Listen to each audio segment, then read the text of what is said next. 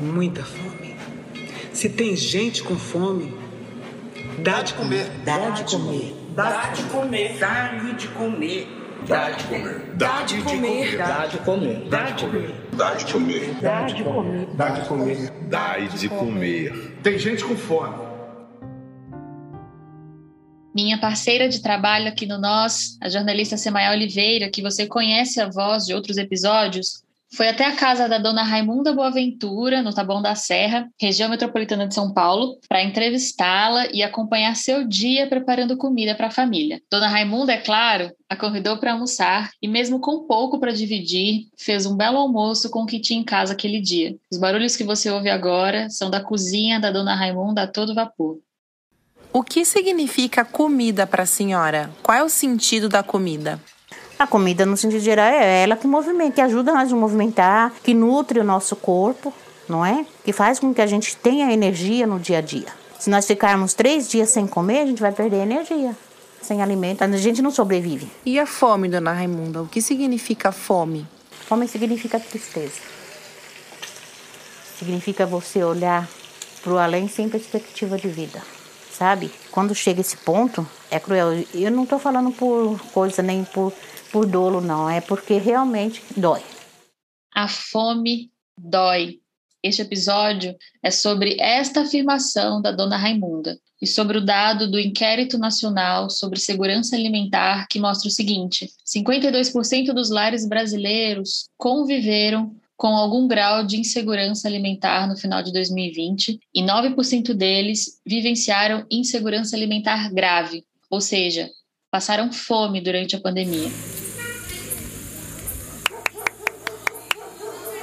Eu sou Mayara Penina e este é o Conversa de Portão, um podcast produzido pelo Nós Mulheres da Periferia em parceria com o Plural, um projeto colaborativo do UOL com coletivos e veículos independentes.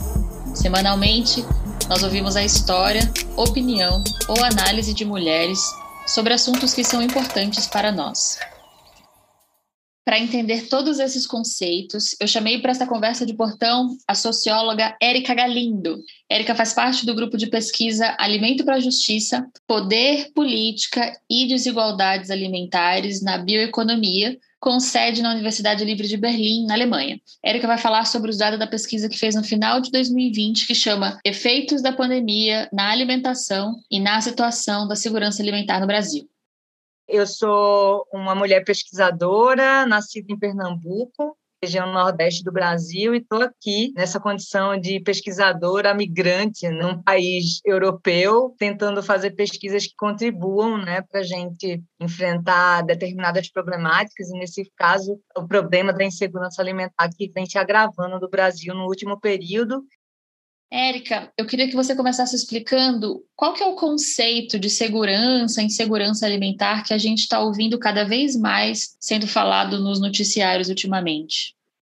Ele é mais do que um conceito, ele é um direito. Ele é um direito previsto na Lei Orgânica de Segurança Alimentar e Nutricional é, e na própria, que é de 2006, né, a Lausanne, e na própria Constituição Federal. Está previsto lá, segurança alimentar está previsto nesses mecanismos esse direito, ele diz respeito até acesso à comida de verdade de forma regular em quantidade suficiente, sem que com isso a, as famílias, né, os lares, eles tenham comprometido o acesso a outros tipos de necessidades. E além desses elementos, a ideia de segurança alimentar, ela parte do princípio de garantir que as dimensões culturais, ambientais, econômicas e sociais, elas sejam resguardadas. Né? Então, ela é um conceito muito amplo e bem importante que vai além da própria ideia de ter comida no prato, né? mas de se resguardar várias outras dimensões da própria ideia de produzir o alimento, de consumir o alimento,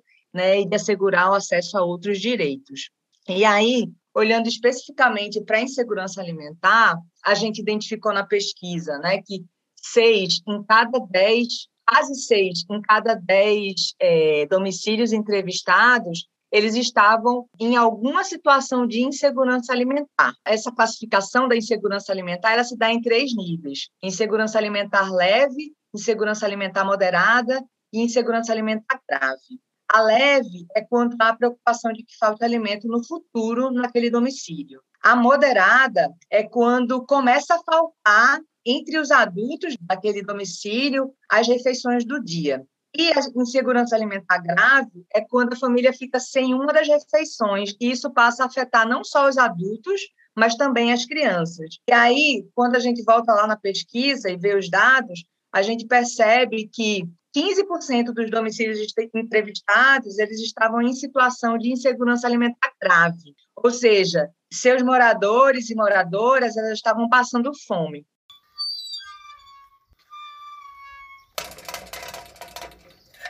Depois dessa definição, voltemos para a cozinha de Dona Raimunda. Semaiá e ela conversaram sobre esses dados enquanto o almoço estava sendo preparado. Eu coloquei muito óleo, não era para fazer isso não, mas tudo bem. Nossa, esse bife ficou bem grosso. Tem uma pesquisa que disse que tem 57% da população em insegurança alimentar. O que significa insegurança alimentar para a senhora? Ah, a pessoa está insegura porque ela não sabe se ela, se ela tem hoje, se ela vai ter amanhã, né? Se, se é depois da manhã ela vai poder dar o alimento para o filho. É complicado. Às vezes eu falo assim, até meu neto, ele chega e fala assim, mãe, eu quero leite com chocolate, porque ele toma leite com Nescau. Né? Eu falo assim, filho, não tem. Ah, então me dá leite com chocolate. Meu filho, eu já acabei de falar que não tem, como é que você me pede? Aí fala assim, olha, eu posso te dar leite quentinho com açúcar, você quer? Leite quentinho com açúcar? Tá bom. Não tenho ido na feira. Às vezes eu vou no sacolão, o dia a dia mesmo nosso é arroz, feijão e um ovo, o arroz, feijão e salsicha, o arroz, feijão e linguiça seca.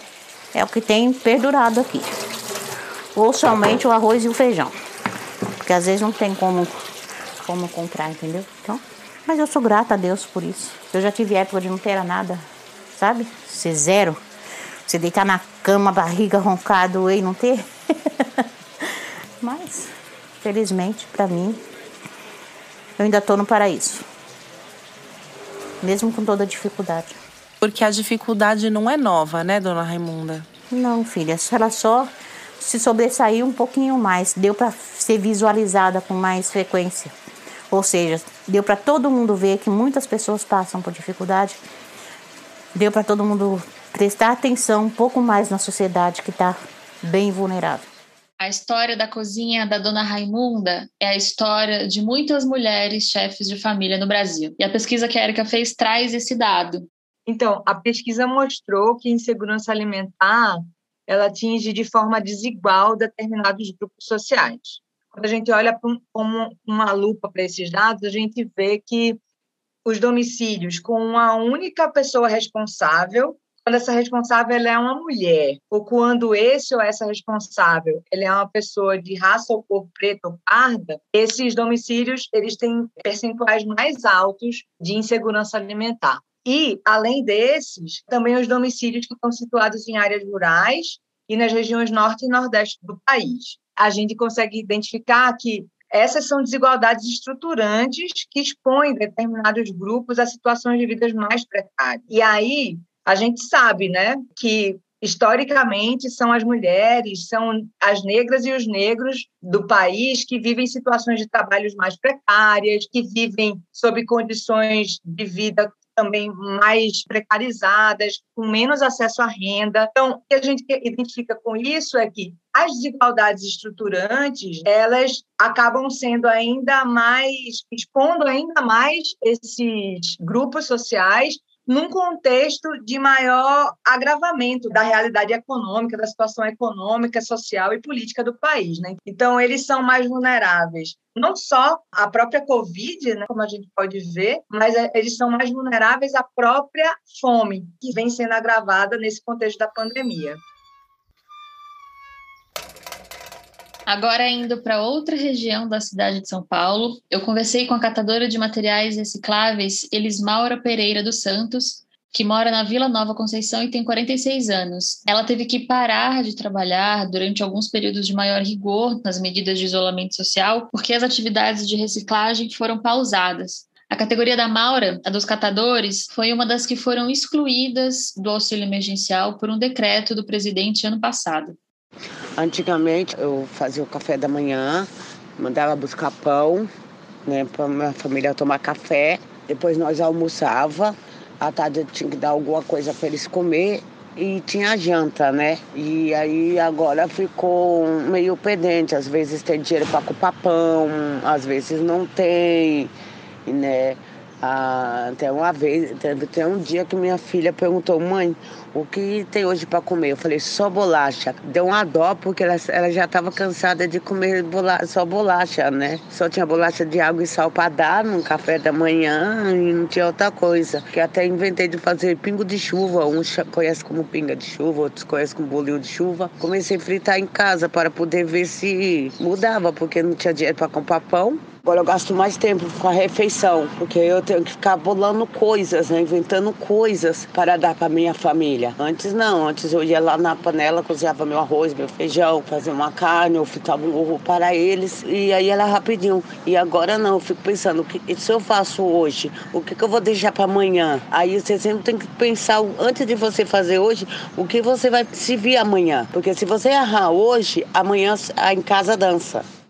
Pular uma refeição, criar pratos com ingredientes baratos, substituir alimentos é um relato comum das nossas entrevistadas. Atualmente, o brasileiro gasta em média mais da metade do salário mínimo líquido para comprar a cesta básica. Na cidade de São Paulo, que detém o segundo maior preço pelo conjunto de produtos, o percentual de comprometimento do salário chega a 62,85%. A alta do preço dos alimentos durante a pandemia foi quase o triplo da inflação oficial medida pelo IPCA, Índice Nacional de Preços ao Consumidor Amplo. E aí, na falta de alimentos adequados, as mulheres acabam se virando como podem para não deixar a família de barriga vazia. Dona Raimunda também faz bolinho de chuva. Às vezes faço um chá, às vezes faço uns bolinhos de chuva. Quando tem farinha de trigo também a gente troca, né? Faz bolinho de chuva porque gasta só dois ovos, né? É mais barato. E dá para todo mundo, ainda dá até para as crianças que vêm em casa. Aí eu faço bolinho de chuva, a gente come vai do meu. Então eu faço mingau, como eu já falei, de maisena, de fubá, de aveia, o que tiver. Já fiz mingau até de farinha de trigo. Na hora de fazer o almoço, dona Raimunda, o que tem mudado? No sentido, assim, o que, que a senhora parou de comer ou comprar com frequência? Que eu não compro quase nunca é carne. Carne mesmo, carne vermelha, porque tá muito caro. Então, hoje, frango também é uma exceção, mas geralmente é ovo, salsicha, linguiça, linguiça seca, que é o que dá às vezes para comprar. E nem é todo dia. Tem semanas que a gente fica a semana inteira só no arroz, feijão, e de repente uma verdura se surgir, entendeu? Se der, mas não é sempre também não. E segue cozinhando enquanto dá a entrevista. Alho, cebolinha, porque sem alho e cebola nada fica bom, né? Eu não sei se você gosta de mais ou de menos. Eu adoro. e a senhora falou que não tem como não faltar as coisas, né? Por que, que a senhora diz isso? Sempre falta. Porque o dinheiro é curto, né? O dinheiro é muito curto para a gente sobreviver. E o macarrão ficou mais frequente na alimentação? Com certeza porque tá mais barato, às vezes a gente compra mais macarrão e menos arroz. Antigamente eu comprava três pacotes de arroz ou quatro pra gente virar um mês.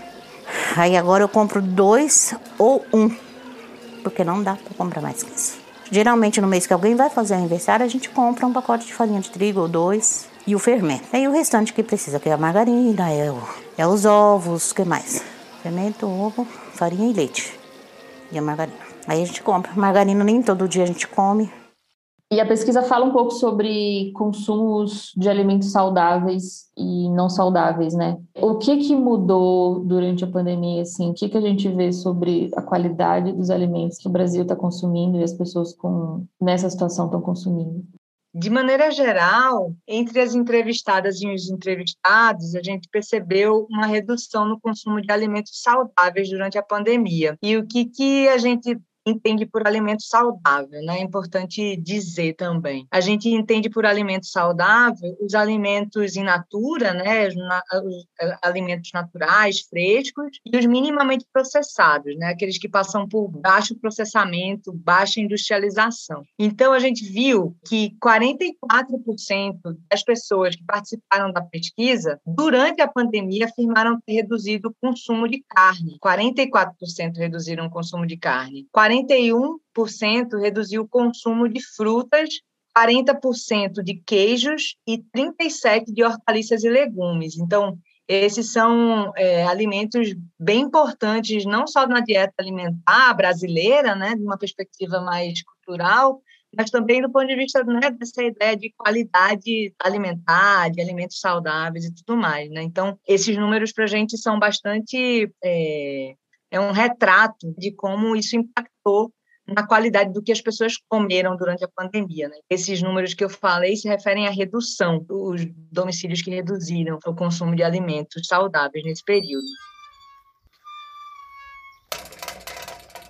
Para explicar como a população negra é afetada pela ausência de alimentos saudáveis, a gente vai para a cidade de Cachoeira, no Recôncavo Baiano, conversar com a Zilda Souza, que é uma das coordenadoras do Comitê de Solidariedade Popular contra a Covid-19, que apoia famílias atingidas pela pandemia naquela região. A população negra tem sido a mais atingida pelos efeitos virais, econômicos e sociais do Covid-19, sobretudo por estar inserida no contexto do chamado grupo de risco, por acumular historicamente uma série de comorbidades, tais como hipertensão, diabetes, anemia falciforme e uma variedade de doenças cardíacas. Além das comorbidades históricas, a população negra acumula, a seu desfavor, desigualdades econômicas sociais ocasionadas pelo racismo estrutural da sociedade brasileira, que potencializam o contágio, proliferação e letalidade do Covid-19. Destaco também as condições de moradias precárias, falta de saneamento básico, desemprego. Esses são apenas alguns dos contextos sociais que atingem a população negra e tornam o próprio cotidiano e sociabilidade dessas pessoas ainda mais letais no que diz respeito à propagação de um vírus. É aí que entra o Comitê Covid de Cachoeira. Entendendo essa situação, o Programa de Soberania Alimentar, para além de fornecer cestas básicas com alimentos orgânicos de qualidade, nossa estratégia é ensinar as famílias a produzirem seu próprio alimento, em suas casas, quintais, em vasos, definindo suas próprias políticas e estratégias sustentáveis e agroecológicas de produção, garantindo um alimento saudável para toda a família.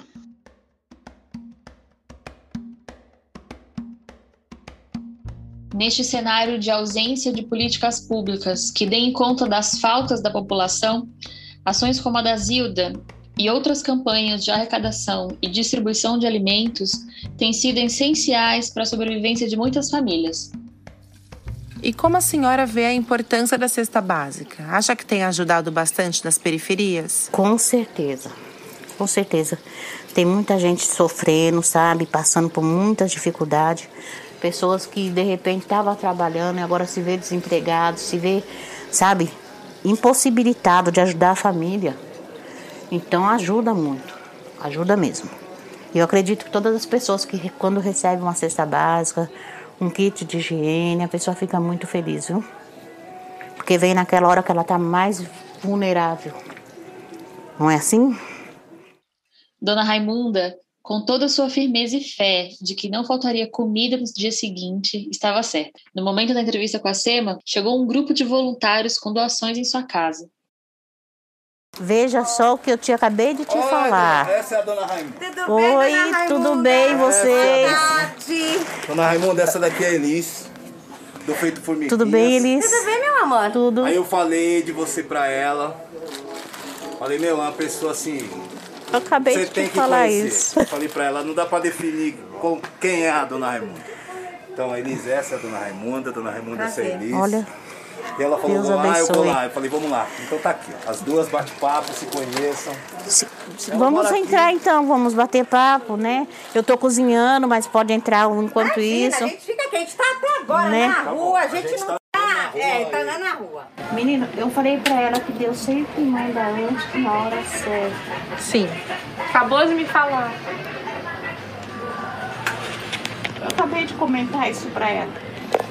Sempre vem na hora que a gente realmente tá precisando. E essa cesta, ela tá linda de viver, viu? Hum, Essa tá.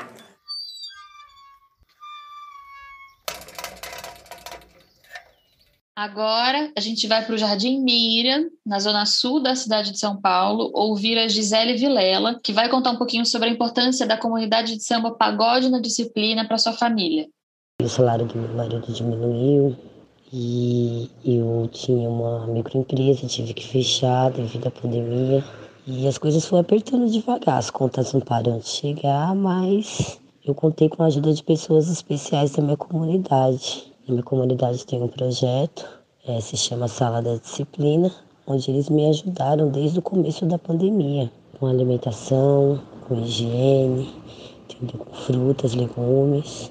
Então, o que vem me ajudando agora são o recebimento dessas cestas, né? Porque por mais que a gente tenha uma renda que a gente consegue se virar, eles que vêm me ajudando, né? Porque meu filho faz faculdade, minha filha ainda tem 13 anos, meu marido trabalha, ele é funcionário público, mas ele também teve Covid.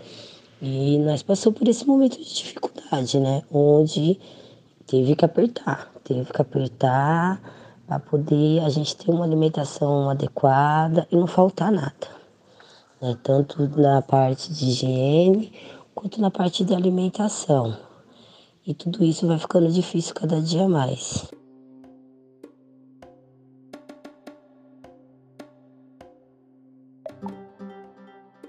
Queria fazer uma pergunta agora para encerrar, então, pegando o gancho nisso das políticas relacionadas à renda, a gente sempre pergunta para as nossas entrevistadas é, quais são as saídas possíveis se a gente sair desse cenário agora.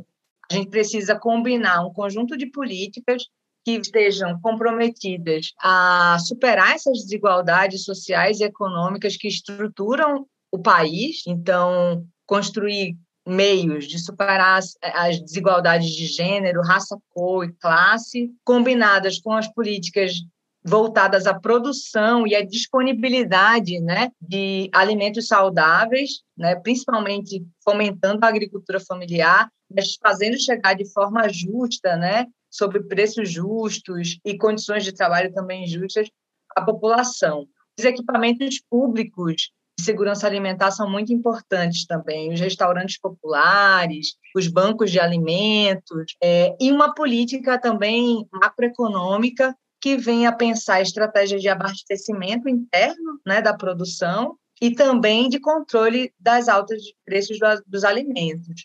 Então, a gente entende que é uma combinação de fatores, né? e o Brasil mostrou isso né, foram um conjunto de, de medidas nesses aspectos que eu estou falando que levaram o Brasil a sair de uma plataforma em 2014. Né? Então, a gente tem uma trajetória importante nesse sentido e a gente precisa retomar isso, retomar isso de forma mais substancial. E, e isso aconteceu num momento onde a gente também, é, os anos 2000 marcam uma saída de uma tradição que o Brasil vinha tendo no final dos anos 90, que era muito mais assistencialista, né, de campanhas de combate à fome, de políticas assistenciais. E em 2000 a gente avançou para uma agenda mais estruturada, né, de promoção da segurança e soberania alimentar. Então, os caminhos que a gente identifica são esses, são políticas mais estruturantes, né? São políticas que venham a dar resposta a esse contexto de desigualdade alimentar que afeta tanto tantos lares brasileiros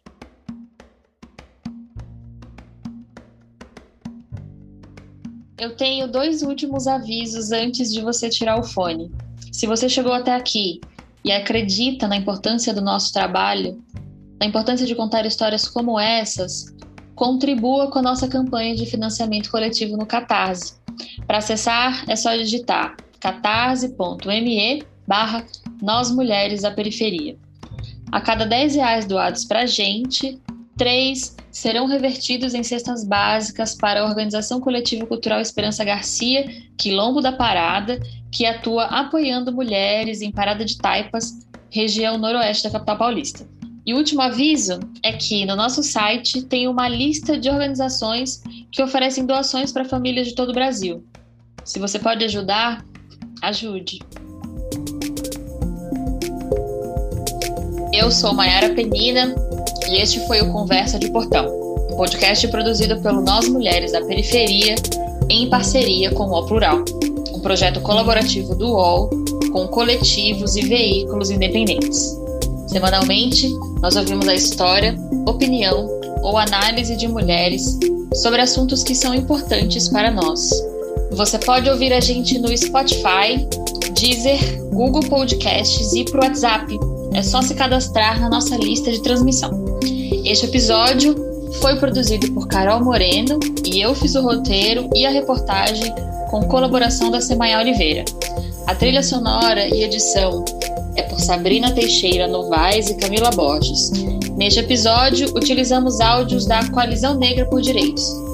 Hoje eu fico por aqui e até a nossa próxima conversa de portão.